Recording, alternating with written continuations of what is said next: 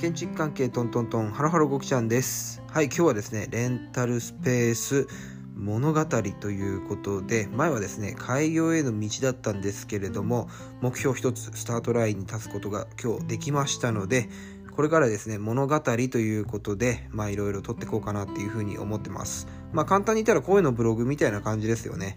えー、そういうのをねちょっと撮って皆さんにレンタルスペースのね面白さっていうのをね、えー、伝えていけたらなっていうふうに思ってます。これはですねほぼ1日にまあ1回というか基本的にレンタルスペースの稼働が金土日っていう風にとりあえず作業工程で今行ってまあ行こうかなっていう風に思ってるんですけどその金土日のね、えー、3日間ずつ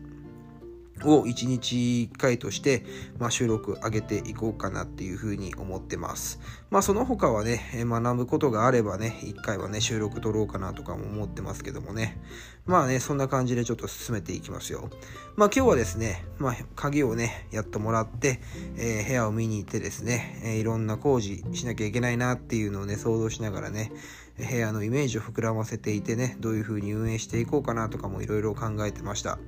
まあね、まあ、ほぼほぼ決まってはいるんですけど、内装とかをね、考えるのって結構ね、大変なんですよね。やっぱり利用者側から見て、やっぱ綺麗な部屋っていうのは、やっぱりね、みんなが嬉しい、もうね、楽しいとかね、居心地がいいとかね、え癒しの空間だなって思ってもらうことがね、一番大切なのでね、やっぱり適当にはできないんですよ。まあ僕ね、建築家なんでね、やっぱりね、細かいところまで気にするんでね、やっぱり収まりが悪いとやっぱこここうしたいなああしたいなっていう風にねいろいろ出てきちゃうんですよね